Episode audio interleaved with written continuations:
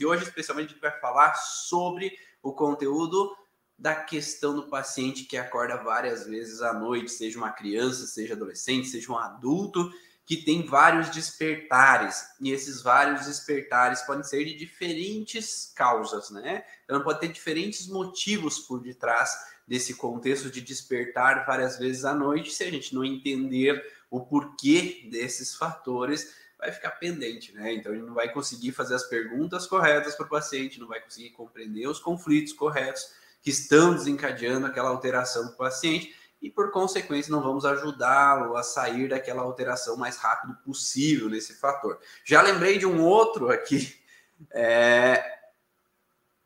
deixa eu anotar aqui para ser mais um ponto. Então, vou colocar os três principais, né? Os três principais pontos que levam a uma pessoa acordar várias vezes à noite. Três principais pontos. Não sei se você já imagina alguma possibilidade sobre isso, não sei se você já atendeu pacientes que trazem esse incômodo, essa alteração de acordar várias vezes à noite. Me conta aí como é, né? Se você já atendeu essa criança, adolescente, um adulto que tem vários despertares à noite, me conta que tipo de situações que essa pessoa viveu ou que tipo de reações que você vê que fazem com que ela acorda? Tem algum motivo que ela reclama? Tem alguma alteração que acontece que faz com que ela desperte várias vezes?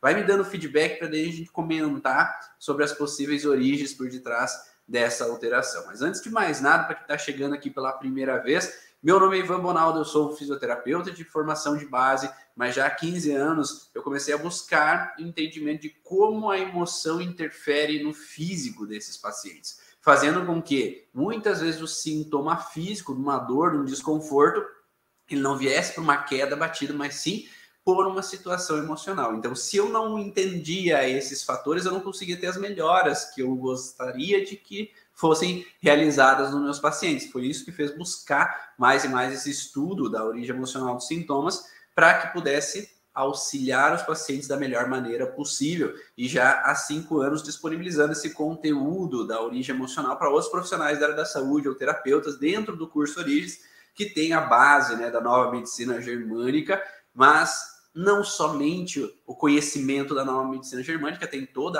o conhecimento, mas tem mais autores do mundo biológico que falam de outras causas, outras origens, outras percepções de possibilidades da origem emocional dos sintomas dos, de cada um dos órgãos e tecidos do corpo, assim como outras bases do transgeracional que a nova medicina germânica não traz, né? Então a gente englobou um pouco mais de conteúdo para ser mais específico, mais direto e mais rápido no resultado dos pacientes. Mas hoje a live é sobre o acordar várias vezes à noite e vamos falar do primeiro ponto. Né? O primeiro ponto que geralmente está relacionado é o contexto de estar alerta. Né? Não sei se você já viu aquela criança que fica alerta o tempo inteiro, está de prontidão o tempo inteiro, está vendo e ouvindo tudo, é como se tivesse que estar sabendo tudo o que está acontecendo para evitar que um perigo aconteça. Por, por que, que uma criança poderia ter uma intenção de ficar alerta, né? Uma criança geralmente deveria simplesmente relaxar, simplesmente dormir,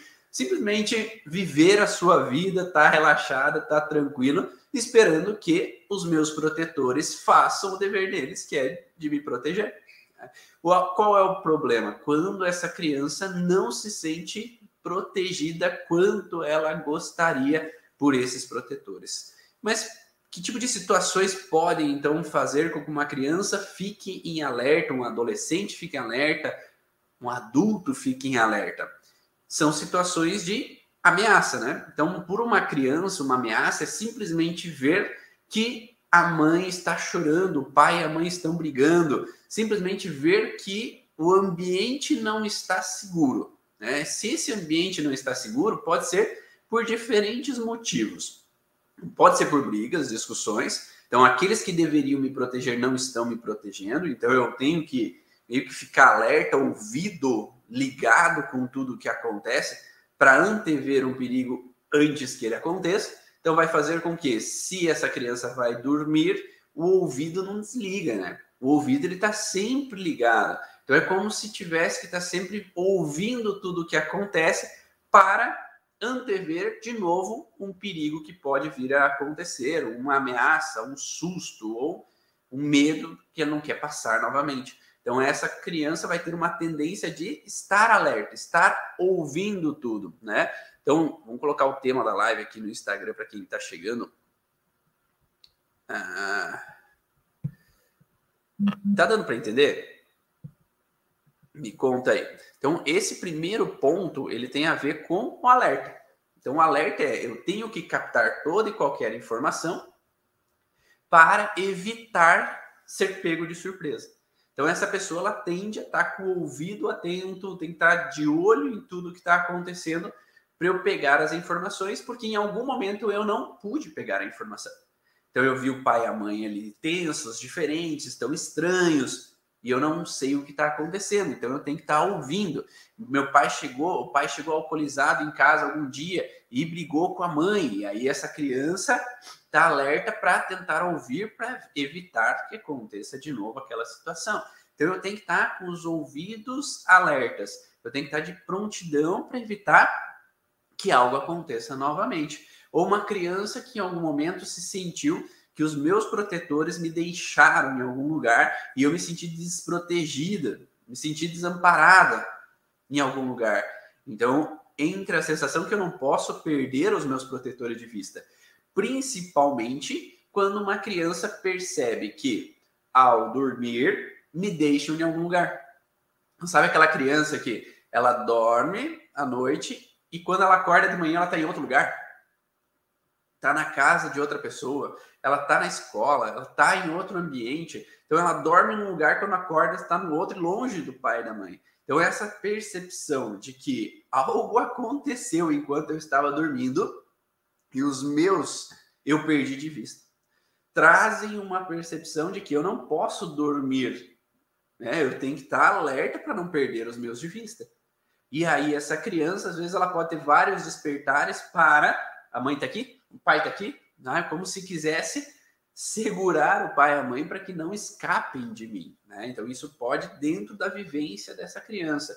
Ou ela pode simplesmente ter situações onde viu algo no transgeracional, onde uma mãe perdeu a mãe cedo, a mãe dele perdeu a mãe cedo, a mãe dessa criança perdeu o pai cedo. E aí se sentiu de perder alguém de vista, teve uma ruptura, teve um falecimento. E aí essa herança familiar vem com o medo de perder. Ou a mãe teve uma perda gestacional antes dessa criança então, essa perda anterior faz com que essa criança ligue um alerta que eu não quero perder também, como minha mãe perdeu. E aí entra num processo transgeracional onde é ela tem que estar sempre de olho, principalmente quando esse processo não está bem resolvido pelo, pelo pai ou pela mãe. Então, se a mãe teve uma perda anterior e não viveu aquele luto, não lidou bem com aquela ruptura, não lidou bem com aquela perda, essa criança ela vai receber essa herança, principalmente porque há uma tendência que se a mãe perdeu um filho antes e não está bem resolvida, ela pode ter medo de perder de novo. E aí vai fazer com que o alerta persista. Né? Então, por isso que é interessante entender todas as nuances do que poderia ser visto como alerta. E a criança geralmente vai dar sinais. Né?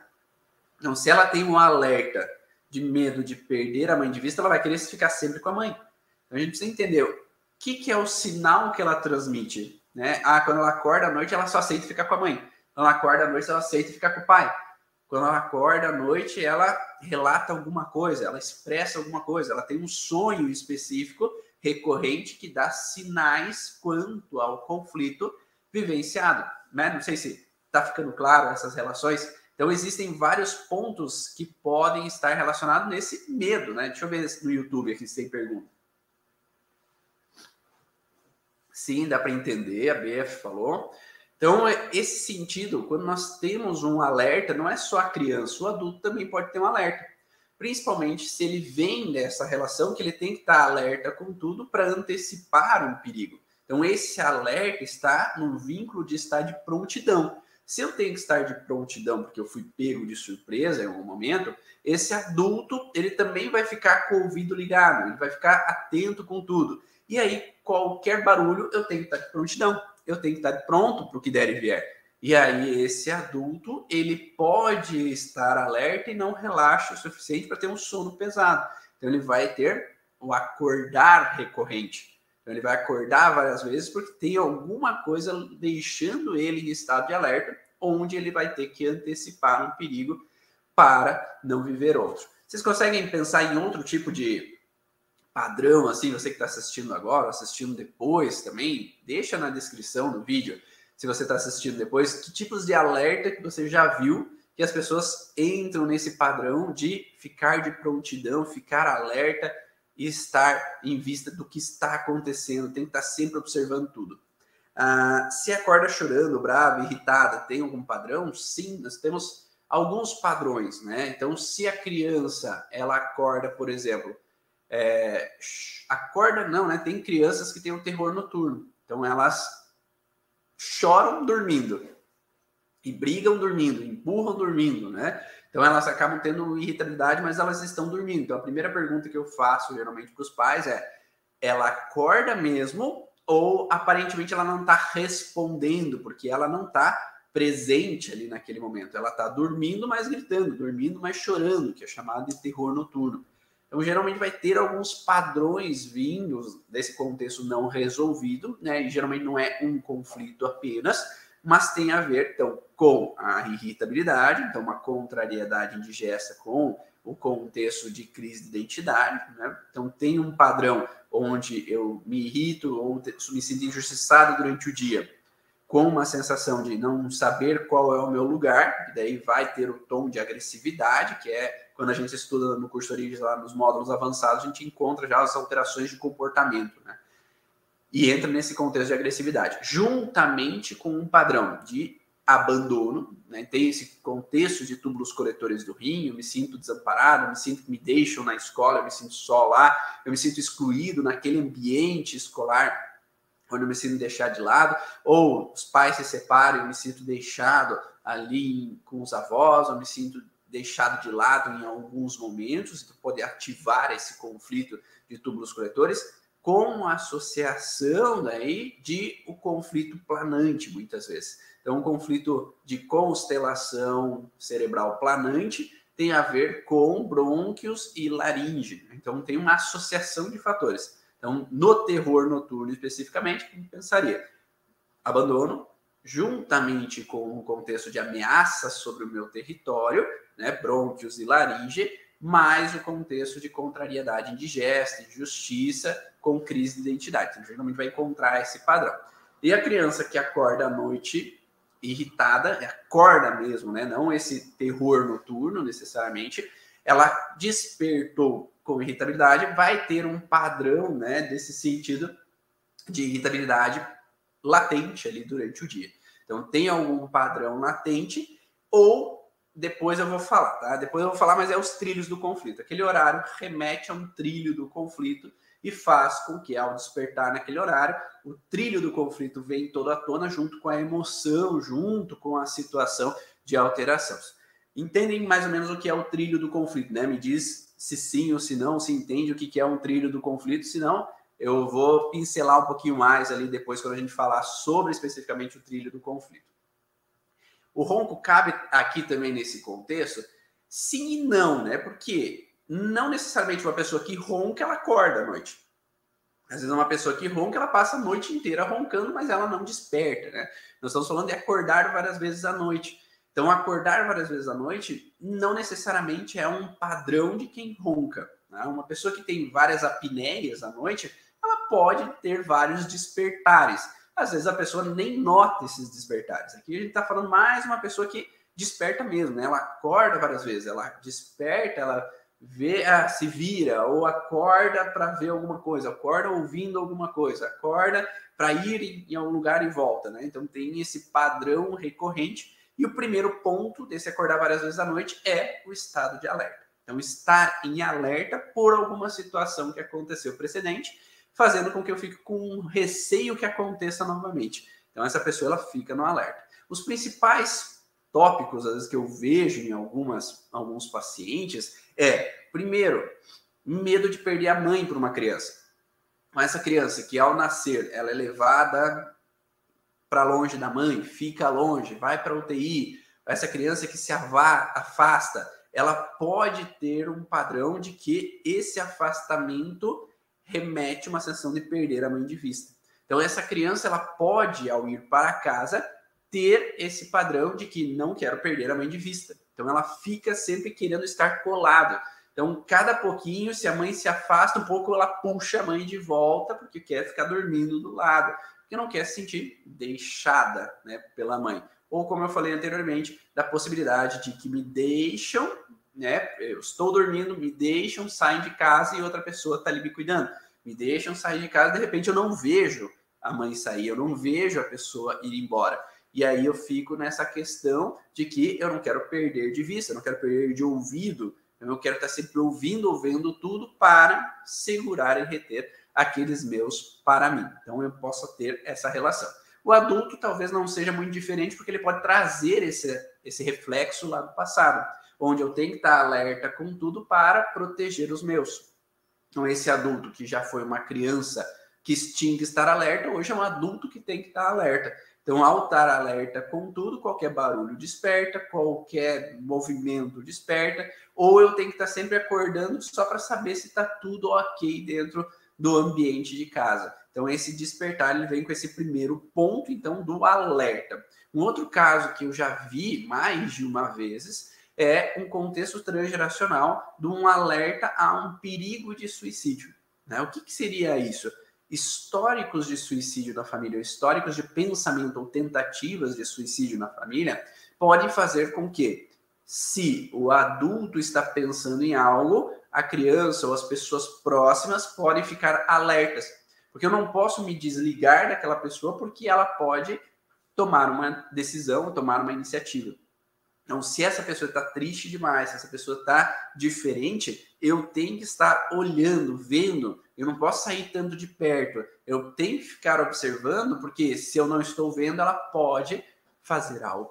Então, esse histórico transgeracional, né, que possa já ter acontecido na família, ou uma ameaça de suicídio já tenha acontecido, faz com que aquelas pessoas do ambiente fiquem vidradas, fiquem alertas, não é? Então eu não vou desligar completamente, porque se eu me desligo, aquela pessoa pode fazer algo contra a própria vida.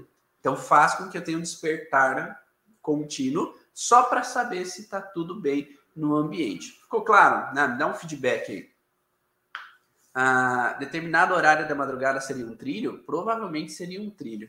Já encontrei esse padrão em crianças que ficaram internadas na UTI de estarem alertas. É isso aí. Então, se ela fica na UTI, ela está alerta, porque cada pouco estão cutucando ela, cada pouco estão fazendo um teste nela, cada pouco tem uma pessoa, às vezes, colocando soro, fazendo algum processo que ela tem que estar alerta, principalmente por estar desprotegida e desamparada. Né? Cada vez são feitos mais estudos mostrando a necessidade do contato pele a pele, né? Esse contexto do toque melhoram muito mais a existência daquele bebê do que a ausência né, desse contato.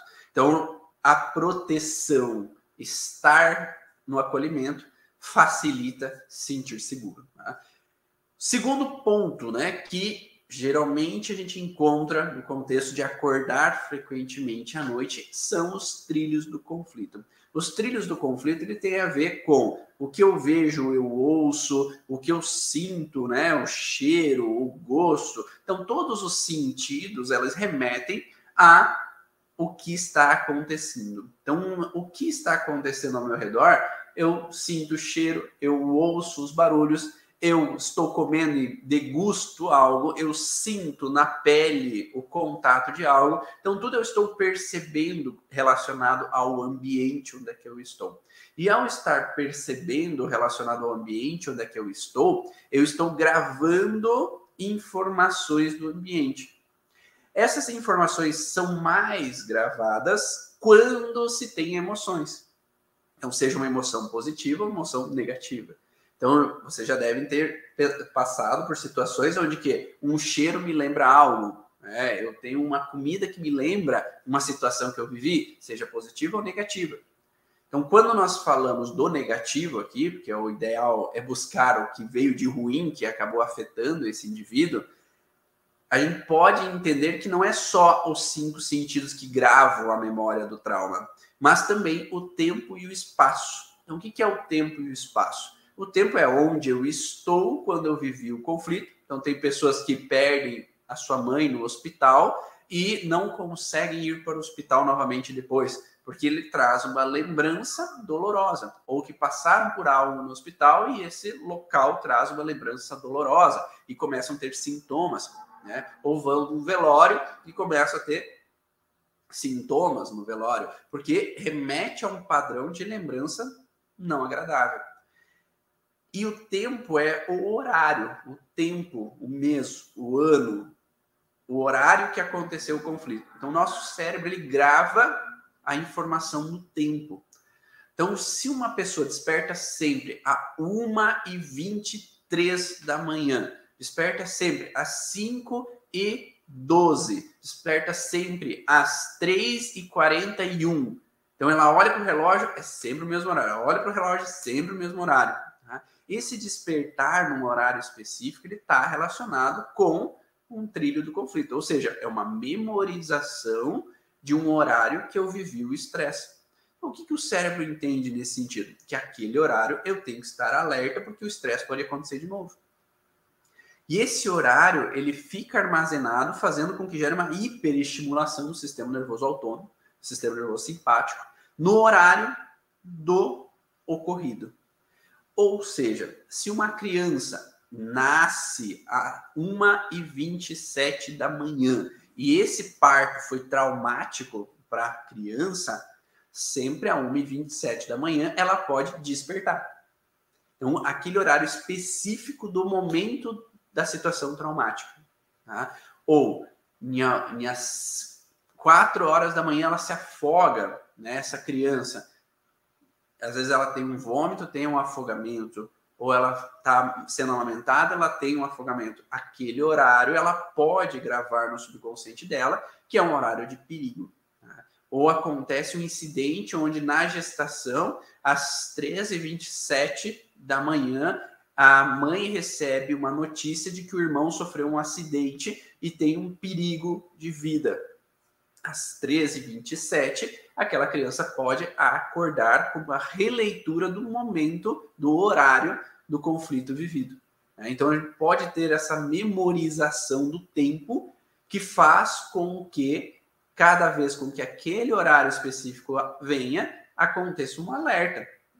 Aconteça, às vezes, um acordar espirrando, aconteça diferentes acordares, né? E podem trazer essa reativação do conflito.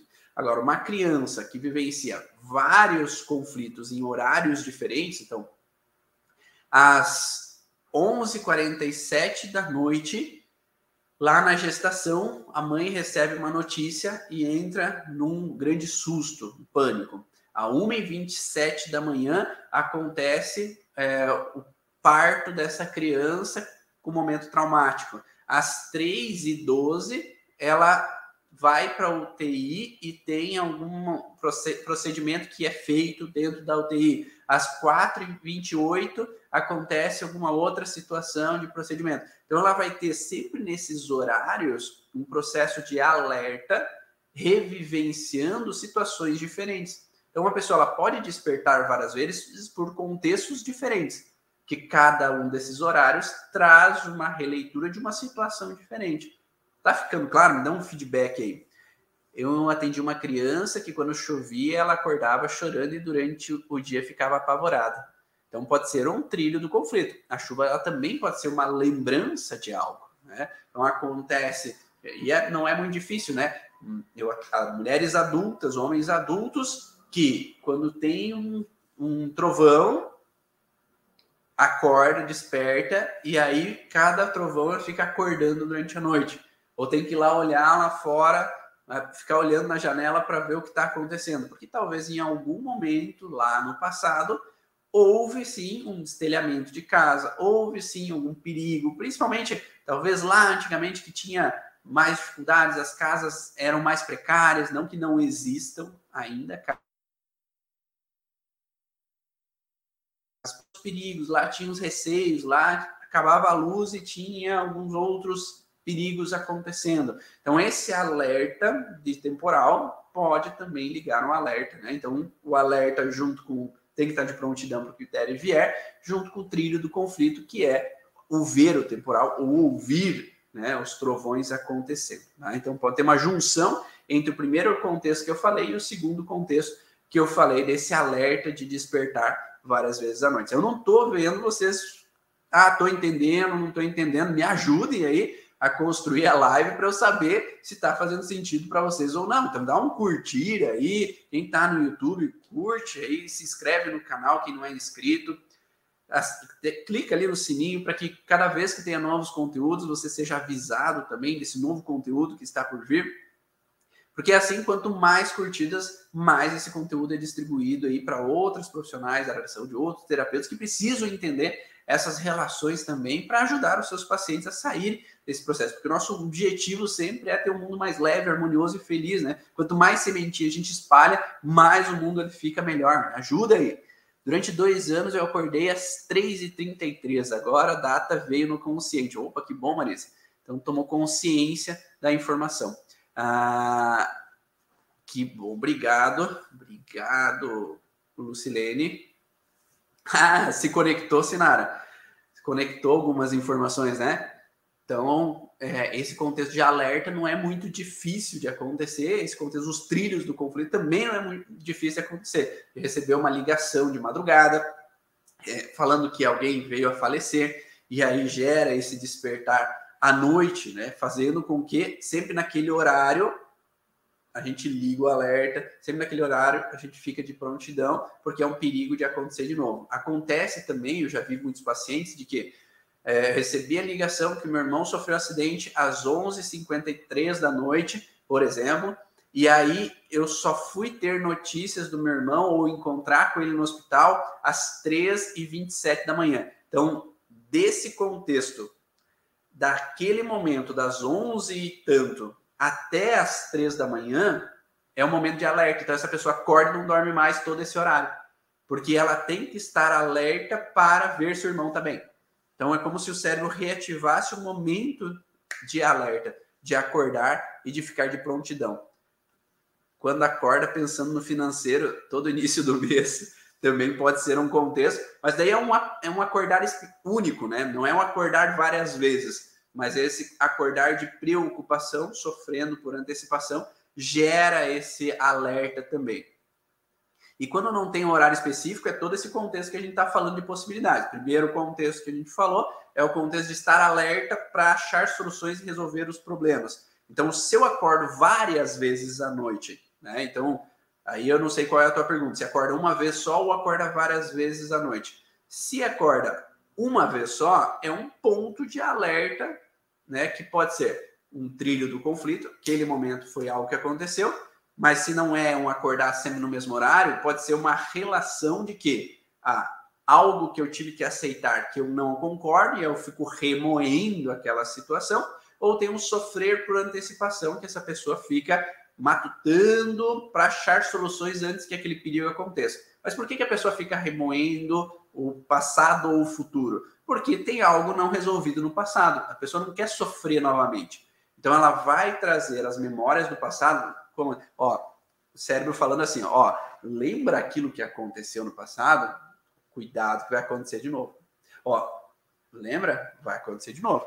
Então, fica sempre nesse alerta e aí às vezes acaba tendo dificuldade de voltar a dormir, né? Mas aqui falando então de acordar várias vezes à noite, primeiro ponto é a sensação de alerta, porque eu tenho que estar sempre pronto para proteger, cuidar, evitar perder, que é o primeiro ponto que eu falei na live.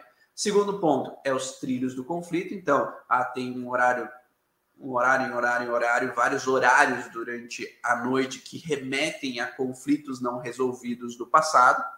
E nós temos também o contexto de terceiro ponto. Então, primeiro, alerta.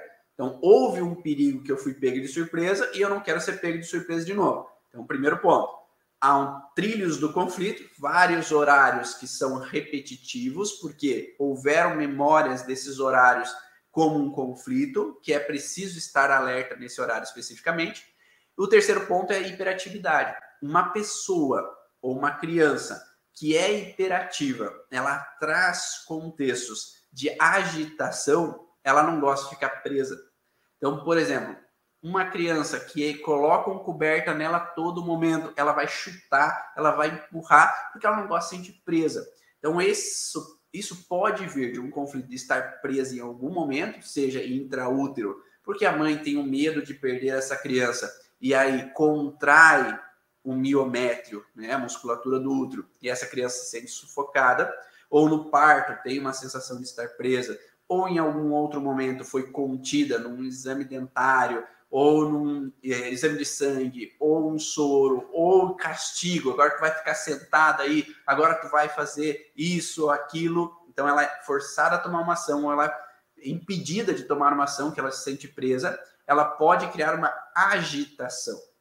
Mas geralmente essa agitação vem transgeracional. É uma memória de ancestrais que se sentem presos na sua vida. Ou porque eu me senti preso porque eu tive que vir para o Brasil e não era o que eu queria, eu me senti preso num relacionamento que eu não queria, eu me senti preso a uma profissão que não era a que eu gostaria, eu me senti preso em não poder uh, ir para uma profissão onde eu idealizava. Então é sempre um contexto de ser forçado a permanecer em algo, em algum lugar que não queria, ou ele é forçado a tomar escolhas ou decisões que não era do jeito que gostaria. Então é um conflito motor. Eu tenho que tomar uma ação ou sou impedido de tomar uma ação. Então esse conflito hereditário, por exemplo, dos pais, dos avós que trazem esse padrão de ser sentir preso, traz uma criança agitada, traz um adulto agitado.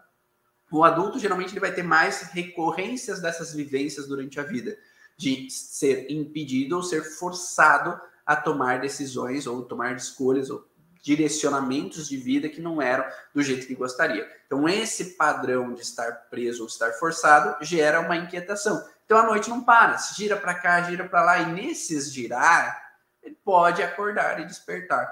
Né? Então, pode ter uma pessoa que é agitada, hiperativa, que acorda várias vezes à noite por estar sempre se movendo, estar sempre se mexendo, como se ah, chega uma hora, essa posição não tá boa, eu viro para outra posição. E uma hora não tá boa, eu viro para outra posição.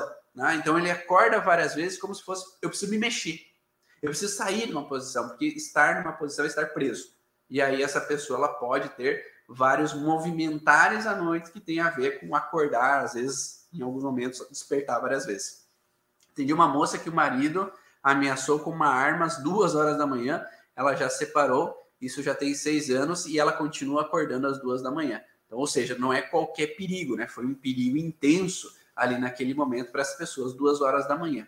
Meu filho acordava muito. Um dos motivos, além de todo esse alerta de UTI, tinha também que a mãe vai embora da UTI à noite. Então tem uma lembrança que se eu dormir, minha mãe vai embora. Então a criança é colocada para dormir e a mãe tem que deixar na UTI, né? que é um. Ah, coitadinha dessas crianças, né?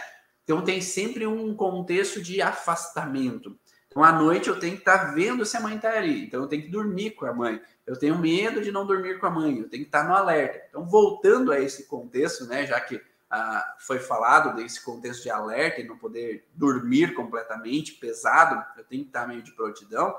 Pode ser por esse padrão, de estar alerta nesse sentido de que eu tenho que ficar perto da mãe, mas é, muitas vezes o contexto é bilateral, né? Então é dos dois lados o conflito.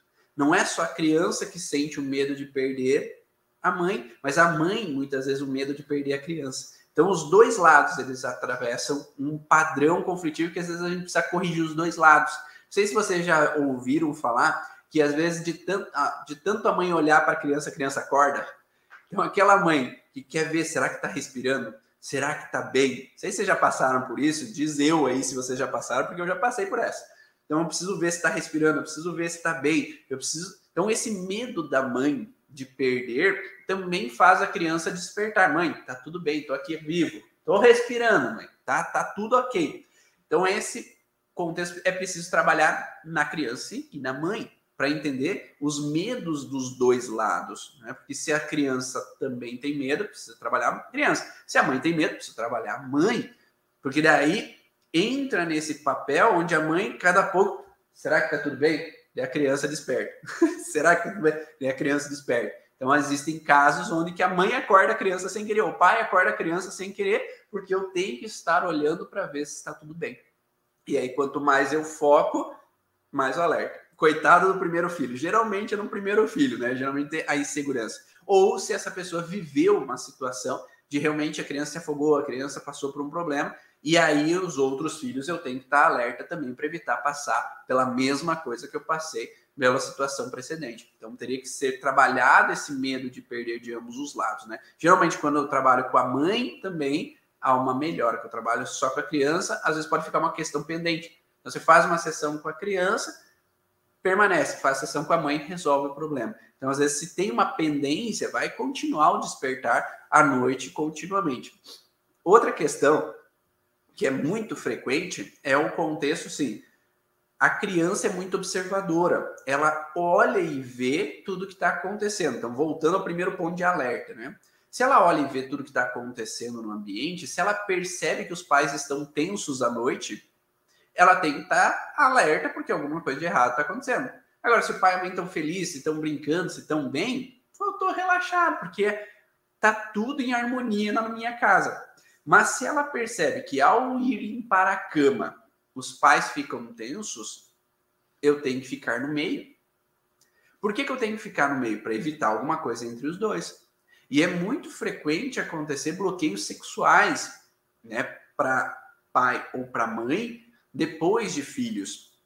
E isso faz com que a criança ela fique observando que o perigo acontece à noite, que é o perigo do homem procurar a mulher, a mulher procurar o um homem. E aí, se eles não estão bem na sexualidade, a criança ela vai dormir no meio. Ela vai ficar no meio para evitar, assim, ali está tudo sossegado, ali está tranquilo e não perigo nenhum acontece. Né? Então, se eu estou no meio, pai e mãe estão relaxados, é aqui que eu vou ficar. Né? Não preciso sair daqui, porque aqui eu vejo que essa posição onde que eu fico, a harmonia perdura. Se eu saio daqui, hum, começa a acontecer alguma coisa, começa a ficar estranho o negócio. Então, essa criança, como observadora, ela tende a estar no alerta. Ou se o pai ou a mãe tem medo de deixar a criança no outro quarto, a criança vai perceber. E aí eu melhor ficar perto dos meus pais, porque assim eles estão relaxados. Então é essa posição que eu tenho que ficar, é nesse lugar que eu tenho que ficar. Então por isso que às vezes é interessante ver o ambiente, né? Esse é o primeiro ponto, o alerta da criança. Segundo ponto, o contexto dos trilhos do conflito, então acorda várias vezes baseado no horário que aconteceu o conflito. Terceiro ponto, hiperatividade, essa agitação, às vezes de eu acordar várias vezes por se mover. E ao se mover acaba despertando. Ah, eu acordo várias vezes, mas não penso em nada específico. Simplesmente acordo do nada e demoro para dormir de novo. Então, geralmente, a gente vai ter esses trilhos do conflito. É uma coisa inconsciente, onde houve um momento que teve uma situação específica, que aquele horário ele traz no inconsciente uma informação de alerta. Então, eu preciso estar alerta naquele horário. Mas a pessoa não necessariamente ela tem consciência do que está acontecendo naquele horário. Ele está só reativando uma leitura de algo que passou lá atrás na vivência dessa pessoa. E aí tem esse alerta. Por exemplo, é um pai que chega alcoolizado à noite em casa e tem uma briga do pai e a mãe depois que a criança está dormindo. Então, isso gravou uma memória lá na infância desse adulto que às 2h23 da manhã o pai chegou alcoolizado, gritaram, brigaram e teve algum estresse. Ou às sei lá, meia-noite 27, minha mãe me pega, me acorda e me leva para buscar o pai que está lá na, na bebida, que está lá na valeta, que está lá no prostíbulo, que está em algum lugar. Então, esse momento de alerta é quando eu tenho que estar desperto para ver e ouvir para poder auxiliar essa pessoa. Né? Então, essa é para auxiliar, ficar alerta, ficar de prontidão, né? Então, não necessariamente que o momento atual é o alerta, né? Geralmente, quando eu fico remoendo e pensando em coisas, é quando eu estou remoendo uma situação do agora ou estou preocupado com a situação do agora. Nesse contexto de despertar várias vezes, não necessariamente está relacionado com o aqui e agora. Ele pode estar relacionado com esses trilhos ou com um alerta antigo que não foi resolvido e essa pessoa assuma um papel que não é dela, que é de estar de prontidão para não deixar as pessoas se afastarem ou perder essas pessoas de vista. Então, são diferentes possibilidades. E a pessoa que tem sono, mas não quer dormir, fica sentada cochilando e não quer ir para a cama dormir descansar. Minha mãe passou uma vida assim. O, qual é o perigo de estar na cama? Pensa isso.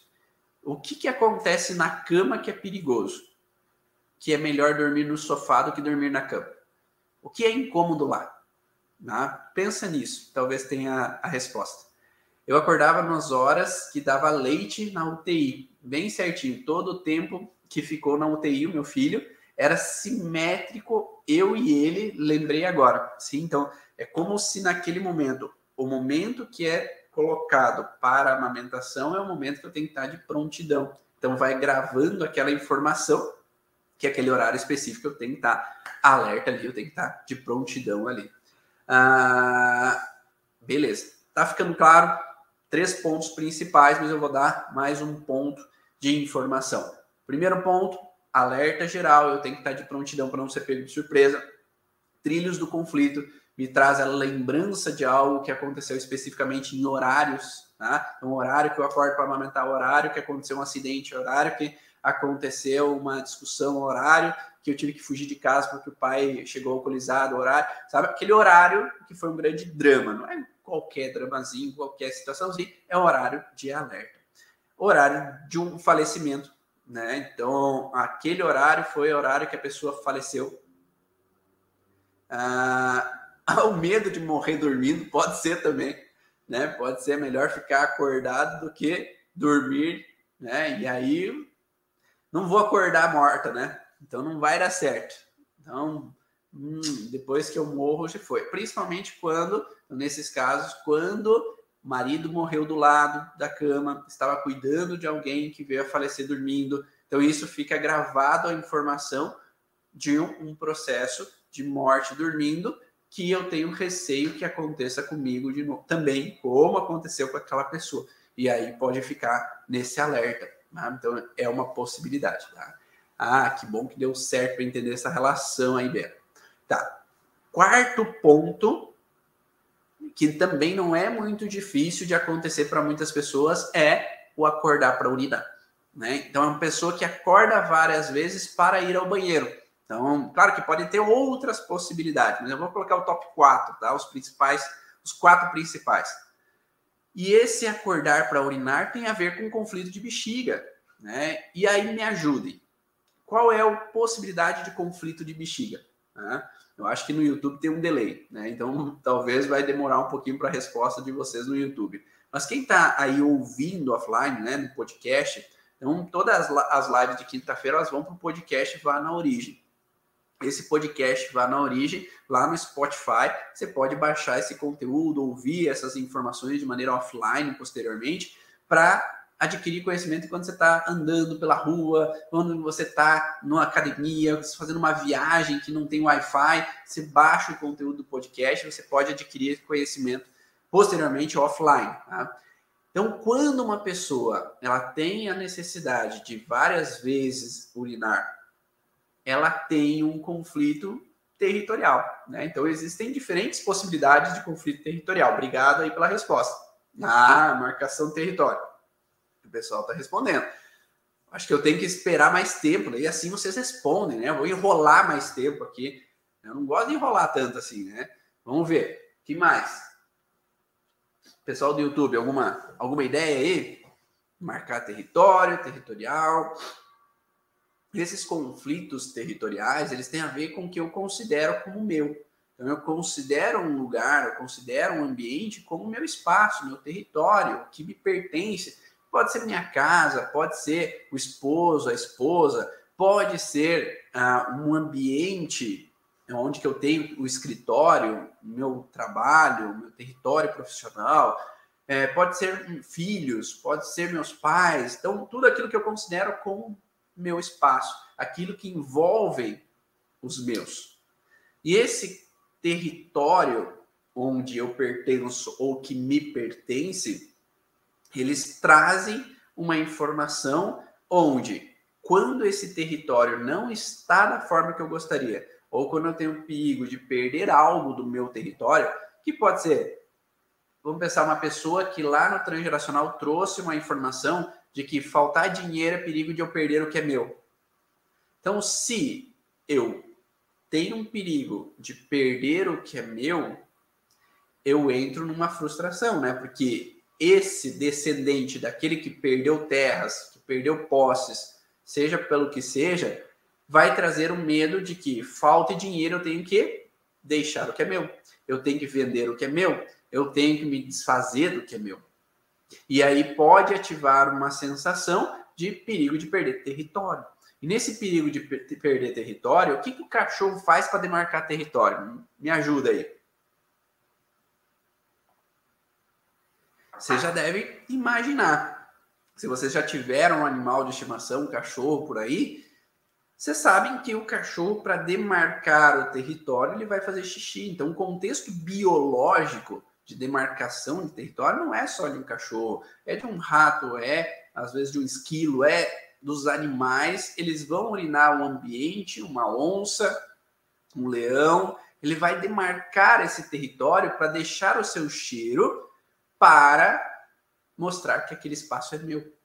Então, se eu vivencio uma situação de perda territorial, esse medo de perder o que me pertence, eu vou ter esse contexto da urina. Obrigado, pessoal. Isso aí. Então, esse contexto de urinar como demarcação de território. E esse urinar como demarcação de território faz com que, se eu estou nesse perigo eminente, eu posso ter que marcar território. Só que o que é esse marcar território? Às vezes não é ir lá e fazer um monte. Eu vou lá, faço um pouco, daí volto a dormir. Daqui a pouco eu tenho vontade de fazer mais um pouco, eu volto a dormir. Eu tenho vontade de fazer mais um pouco, eu volto a dormir. Então eu vou fazer de pouco em pouco. Porque se o território é grande, o leão ele não pode fazer todo o xixi num lugar só. Que ele vai marcar só um pedaço do território. Então, biologicamente, o corpo ele vai fazer com que eu vá espalhando essa urina durante o espaço, percorrendo o território. O cachorro ele vai na, nos limites do território. Então eu tenho que delimitar todos os limites. Tanto é que algumas pessoas acabam indo em mais de um banheiro à noite. Então, num, num, acorda uma vez, vai em um banheiro, acorda outra vez, vai em outro banheiro, acorda outra vez, vai em outro banheiro. É como se fosse demarcar, demarcando cada banheiro, cada espaço do território. Porque a gente não vai lá urinar nos cantos da casa, mas sim no espaço que eu encaro como meu território.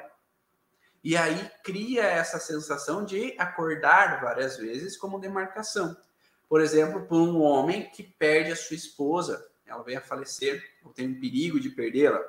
Quando uma pessoa, uma mulher perde o seu esposo de alguma forma, quando os filhos saem de casa e eu não tenho mais esse território que é meu, ou há uma separação no relacionamento onde é perdido esse território. Então, todo esse processo de perder o que é meu, o que é meu ser tomado de mim, ou eu não me sinto seguro em organizar o território, eu não estou conseguindo delimitar esse território e deixar todo mundo bem, pode fazer com que essa pessoa tenha vontade de urinar várias vezes. Tá? Ficou claro esse contexto? Então, nós temos quatro pontos principais aqui que eu falei na live de hoje. O contexto de despertar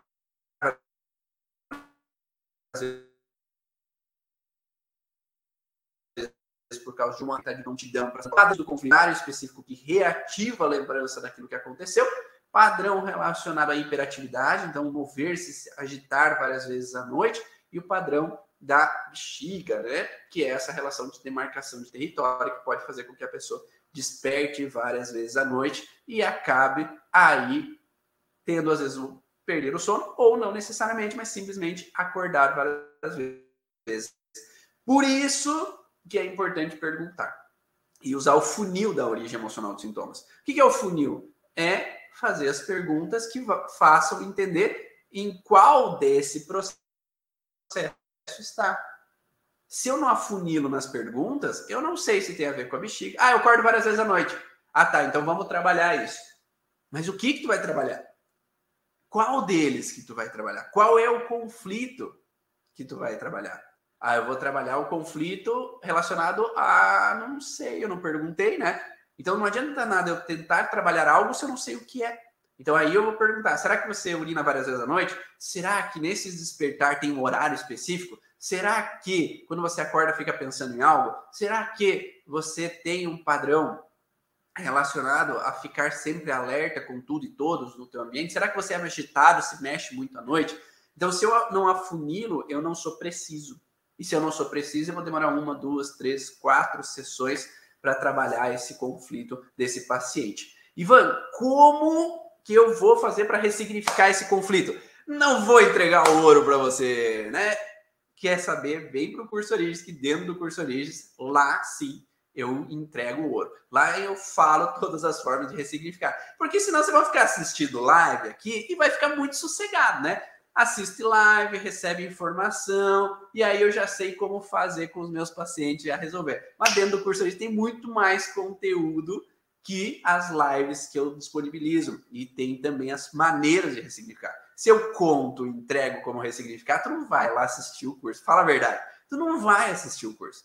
Então, se você quer aprender como modificar essa percepção, vem para o curso Origens também. Basta acessar o site do www.cursoorigens.com e lá no site tem um vídeo explicativo sobre o curso. Lá embaixo do, do site tem também um cronograma do curso com todas as aulas que estão disponíveis dentro do curso. Então, para você poder acessar, para você adquirir esse conhecimento da origem emocional dos sintomas e poder ajudar o seu paciente também a sair desses sintomas, sair dessa alteração. E se você é paciente, você que sofre com essas alterações, procura um profissional que vai poder te ajudar a direcionar, porque nem sempre sozinho a gente vai conseguir mexer nesses padrões, principalmente porque são coisas inconscientes e no inconsciente, não tem como você estar tá consciente e inconsciente ao mesmo tempo para trabalhar sobre você mesmo.